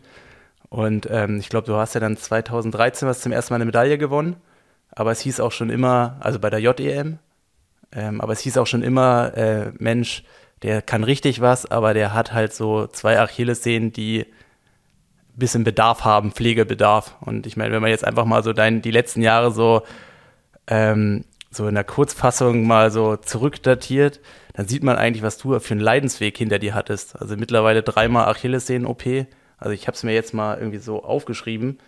Äh, 2017 warst du zum ersten Mal, glaube ich, war die OP, oder? Ja, ich glaube, da hatten wir ja dann stimmen, Kontakt. Ja. Und du, du bist die komplette 2018er Saison ausgefallen. Ja. Die 2016er Saison habe ich auch nichts gefunden. Du bist dann 2019 zum ersten Mal wieder zurückgekommen, hast dann Clermont den, ja, äh, genau. den Cup gewonnen. Da, ich, da, da, hatten wir auch auf jeden Fall Kontakt und ich habe mich auch mega drüber gefolgt, gefreut. Dann hast du ja in Holten das Rennen gewonnen, vor jetzt, äh, um das so auf die Langdistanz zu projizieren, wie viel da vielleicht möglich ist. Da war ein Max Neumann hinter dir. ja. Äh, du hast dich dann für die JWM qualifiziert ähm, und dann ging das mit der Achillessehne wieder los. Du hast äh, 2020 keine Rennen machen können. 2021 2020 war wegen Corona, glaube ich. Ja, nee, aber stimmt. zumindest nee, gibt es auch, auch kein. Nee, nee, du hast recht. Entschuldigung. Und da hast, war nicht, war das dann ja. die zweite OP, weil die nicht geklappt hat? Oder wo, wo du nochmal noch mal operiert wurdest? Also quasi die erste war dann irgendwie, weiß ich, 2018? Nein, die ersten 2019? zwei waren, die ersten zwei waren beide recht. Ähm, ja. Und die allererste, die war, die war nicht erfolgreich, das war nicht gut. Ähm, Ob es jetzt die OP war oder die Reha danach, ähm, ich glaube, es war eine Mischung aus beiden. Ähm, und ja, um es mal so zu sagen, also das ist ja echt gut oder richtig zusammengefasst, weil es so ist. Und wenn ich, äh, wenn ich das vielleicht vor zehn Jahren gewusst hätte, dann, dann hätte ich wahrscheinlich das auch nicht so gemacht oder hätte ich gesagt, gut, ich studiere erstmal und äh, kann den Sport auch ähm, dann nochmal später angehen oder mit wenig Training. Deswegen ähm, ja, versuche ich das auch jedem zu raten, der da irgendwie schon in jungen Jahren irgendwie so, so damit mit Problemen so zu tun hat, weil es sich einfach nicht ähm, oder weil es einfach ja schade ist, wenn du wenn du so da die ganze Zeit mit dir haderst oder so Verletzungsprobleme hast. Ähm, und trotzdem, ich habe ja immer dran geglaubt irgendwie, dass das nochmal vorangeht und wusste das natürlich auch zu dem Zeitpunkt nicht, wie sich alles so entwickeln würde.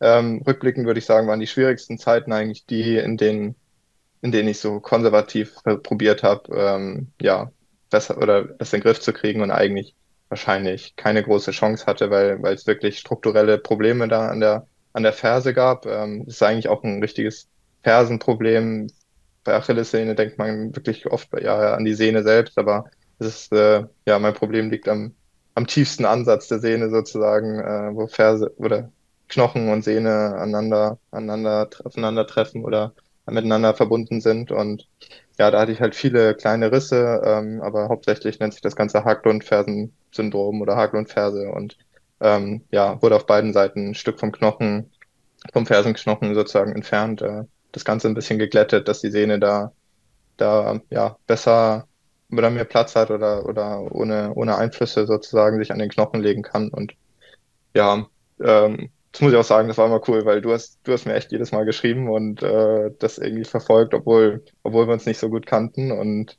äh, da kann ich mich auch recht gut erinnern. Das ist eigentlich echt cool von dir gewesen. Ja, also ich finde ja, also ich meine, ich hatte ja auch schon Verletzungsprobleme, aber wir sprechen bei dir ja wirklich von teilweise eineinhalb Jahren, wo mehr oder weniger gar nichts ging. Und ich habe zwischendurch auch gedacht, du hast schon, also das war dieses Clermont-Ding, was du gewonnen hast dann 2019, da habe ich gedacht, du machst schon gar kein Triathlon mehr. Also da habe ich von dir gehört, so nach dem Motto, der studiert jetzt und der genießt das Leben. Mhm. Das war so das, was, was so zu mir gekommen ist. Und ähm, dann bist du auf einmal wieder da und es geht ja auch immer noch weiter. Also wenn man eigentlich weiß, wie wenig du eigentlich laufen kannst oder wie wenig Konstanz da eigentlich drin ist, weil du dann doch irgendwie hier und da mal wieder, ich meine, wir müssen ja nur ein Jahr zurückblicken.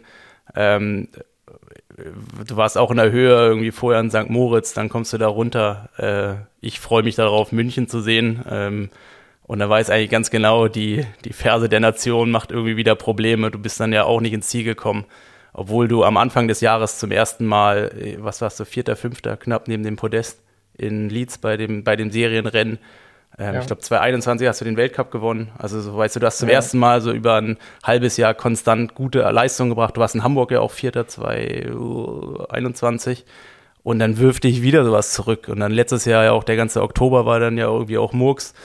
Ähm, und das finde ich halt so krass, weil ich meine, ich hatte so kleinere Probleme, weil du hast ja wirklich, also das ist ja so, wo man eigentlich denkt, du bist jetzt 28 und eigentlich bist du noch ganz am Anfang, weil du ja erst gefühlt zwei, drei richtige Saisons so durchgängig hattest, und du hast viel mehr damit, aber das viel mehr erleben können, quasi so aus Rückschritten wieder so zurückzukommen und den Spaß daran nicht zu verlieren. Weil wenn man dich so sieht und wenn man so deine Einstellung im Training sieht, und ich denke halt auch seit eineinhalb Jahren tust du halt der Trainingsgruppe in Freiburg extrem gut, weil du hast das Ganze nochmal vorgelebt, dass es nochmal professioneller ist, weil ich glaube, irgendwie 99 Prozent, die hätten einfach schon längst aufgegeben.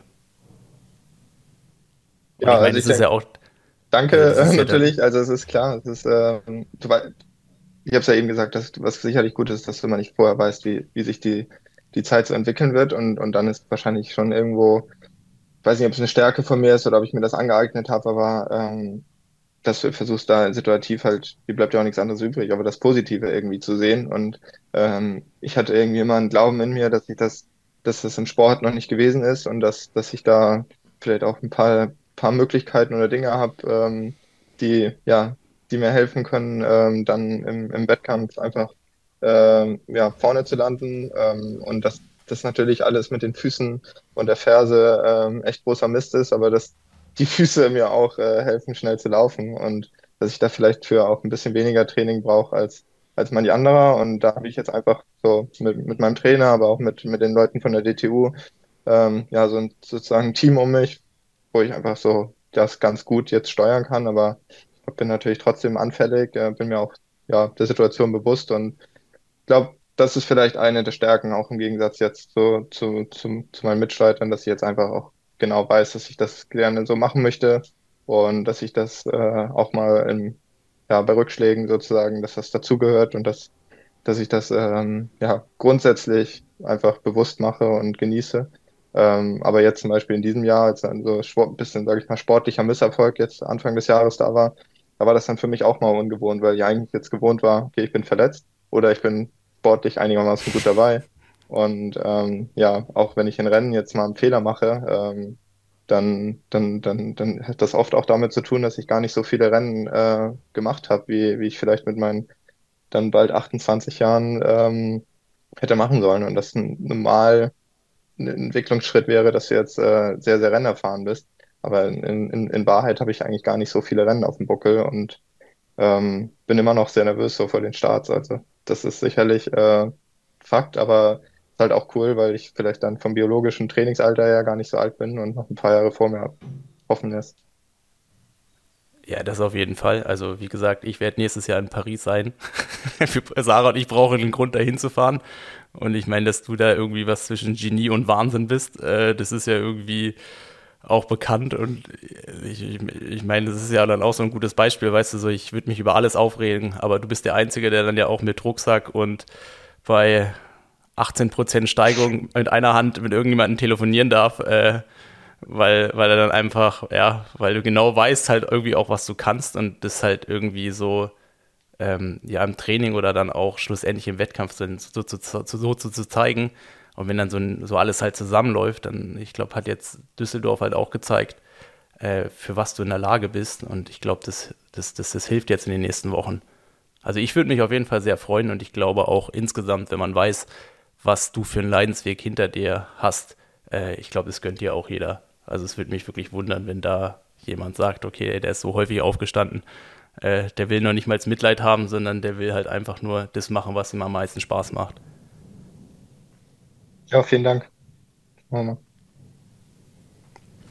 Das hatte ich äh, auch gar nicht so am Schirm, dass da so ein, ja, so ein langer Leidensweg, wie es Nils auch äh, schon gesagt hat, irgendwie dahinter steckt. Und das äh, ich finde es immer krass und beeindruckend, dass man bei so einem langen Leidensweg und so vielen Ups und Downs dann nie so irgendwie so ein großes endgültiges Ziel aus den Augen verliert und dann da irgendwie immer weiter dran bleibt und wie du schon gesagt hast, du hast es irgendwie auch mal konservativ versucht und sowas und das ist ja, das ist ja nur die Pest. Das macht ja gar keinen Spaß, ne? Nee, also oder sagen wir, eigentlich konservativ ist der, ist der richtige Weg aus meiner Sicht. Oder in der OP willst du immer umgehen. Das ist, also daran sollte man sich schon orientieren. Und du willst eigentlich auch nicht einen, einen 20- oder 21-Jährigen an der Achillessehne operieren, ähm, weil du eigentlich nie die Sicherheit hast, äh, dass es danach auch wieder gut wird. Also das ist ja, das ist vielleicht auch das, was, was, was man dazu sagen muss, dass du, dass du da einfach, dass das, das ist eine mega wichtige Stelle am Körper, ähm, vor allem, also eben gerade beim Laufen. Und ähm, ja, du hast einfach keine Sicherheit, dass es danach ist wie vorher oder dass es besser ist. Und ja, das ist natürlich etwas, was, was schon so Stress auslöst und allgemein einfach, wenn du nicht vom Fleck kommst. Also wenn du, wenn du denkst, du tust alles für die Therapie und dann, äh, ja, dann, dann läuft es einfach nicht und es klappt nicht. Ähm, dann kriegst du ja quasi jeden Morgen da einen auf den Deckel und so startest du einen Tag. Also das kann schon runterziehen. Und andererseits, ähm, ja, ich glaube, also ja, wir hatten jetzt von Leidensweg gesprochen, ähm, sicherlich auch nicht äh, meine, es auch nicht immer Happy Tage, aber ähm, ich glaube, wenn du da im Sport äh, oben ankommen willst, dann, dann hat jeder seine Geschichte und äh, die einen versuchen jahrelang im Laufen besser zu werden oder an ihrer Schwimmen, Schwimmschwäche zu arbeiten und, und, und, und kommen vielleicht nicht äh, ja, vom Fleck, wie sie wollen. Und, und ich hatte, hatte meine Probleme, ähm, aber wahrscheinlich kannst du am Ende, äh, also sagen wir über zehn Jahre werden die wenigsten Leute ähm, ja, ruckelfrei sozusagen im Sport äh, da durchgekommen sein. Und man sieht es ja auch, andere Leute haben auch Verletzungen. Nils hatte Ermüdungsbrüche, äh, davor ist keiner, keiner geschützt oder Radstürze, was auch immer. Also ja, es ist sicherlich nicht perfekt gewesen, aber ähm, es gehört wohl irgendwie alles so ein bisschen auch mit dazu. Und es gibt mir keiner, eben auch Motivation jetzt. Keiner hat gesagt, dass es einfach wird, ne? Genau. So, pa passend dazu fängt es hier gerade in der Sekunde an, aus Strömen zu regnen. Jetzt wird es richtig melancholisch hier. Dann schnell raus hier. Ja. ja, Nils, jetzt darfst du, glaube ich, endlich bald mal deinen Schlusspunkt machen, den du dir seit einer Viertelstunde wünschst. Ach so, nee, äh, das war es. Äh, wir haben es ganz, äh, ganz gut rüber gerettet. Also, ich habe den Übergang ganz gut, dass es gar nicht aufgefallen ist. Nee, ich glaube, ähm, ähm, Folgt allen Lasse Priester auf Instagram. Äh, wir finden ihn bei Priester Lasse. Äh, ja. Und ähm, stopp, ich, ich habe stopp, stopp, ich, genau. jetzt richtig ab. Stopp, ich muss noch eine Sache, äh, noch, noch eine Sache erfragen. Ich habe in, in irgendeiner Folge habe ich irgendein Ergebnis von dir äh, berichtet. Ähm, ich weiß nicht, wo es wie war und ich habe deinen vollständigen Namen äh, benutzt, der in der Ergebnisliste stand. Mhm. Und Luis hat mich gleich mal erstmal gerügt oder mich irgendwie Scheps angemacht, äh, was mir dann einfällt, den ganzen, also dass ich der Erste bin, der den ganzen Namen ähm, ja, gut so. ausspricht. Gut. Was hat ja, was hat's ich, was hat's damit auf sich? Das wollte ich eigentlich fragen. Gemacht. Hieß du schon, war dieses Nigard schon immer in deinem Namen oder hast du dich irgendwo ja. vor zwei Jahren dafür entschieden, das noch mit reinzupacken? Nein, das war schon immer in meinem Namen. Das war oft irgendwie ein Bindestrich und äh, sicherlich auch irgendwie, wenn da irgendjemand das mal gemeldet hat, auch mal äh, hinten runtergefallen, aber das ist mein ist mein Nachname und deswegen ist es eigentlich auch, äh, gehört das zum Namen dazu. Meine Mutter ist Dänen und da gibt's, meine Schwester und ich heißen beide Nygard oder Nygor Priester ähm, mit Nachnamen. So wie meine Mutter. Mein Vater heißt Priester. Also oder, Nils. Äh, oder wie Instagram auch sagt, sagt äh, lasse Nugat Priester. So, so genau die, alle kaufen. Nein. Und, und Lasse, ich muss dir noch was vorlesen und zwar Nils hat mir, er hat ja groß prophezeit, dass du das, äh, das Ding abschießt. Und wir haben übrigens, wir kamen bei deiner Tagesversion nie über, wir kamen einfach nur bis zum Ankommen an der Wechselzone. Wir haben den Tag nie vervollständigt. Jetzt gerade eben in der Folge. Ah. Ähm, aber äh, Nils hat geschrieben, ah Mist, wo war's denn? Ja genau, Samstag um Viertel nach elf. Boah, Lasse so brutal, der flext die so weg. ja, deswegen, das, das ganze aufgesetzte Gerede jetzt hier die letzte Stunde 15. Äh, normalerweise redet er so mit mir. Also, nee, aber andersrum. Aber ich würde dann immer noch so sagen, aber, aber eigentlich mag ich dich nicht. nicht, dass du irgendwie noch den Highflyer bekommst und irgendwie abhebst. Äh, e-, Eben, genau. Weil, also, ich meine, okay, jetzt haben wir so viel Gutes erzählt. Ich meine, äh, manchmal, sagen. du bist halt auch der Typ im Training, der halt wirklich einfach nervt, weil er halt einfach keine Pausen einhalten will. Du bist derjenige, der irgendwie, keine Ahnung, wenn äh, Abgangszeit 10 Minuten ist, dann musst du unbedingt auf 8, 9,45 und egal, wenn halt der Frommold irgendwie oh, bei 43 erst ankommt, ist es dir dann auch alles egal. Ähm, Frommold kann das ja gar nicht beurteilen, der schwimmt ja noch, aber ist ja egal.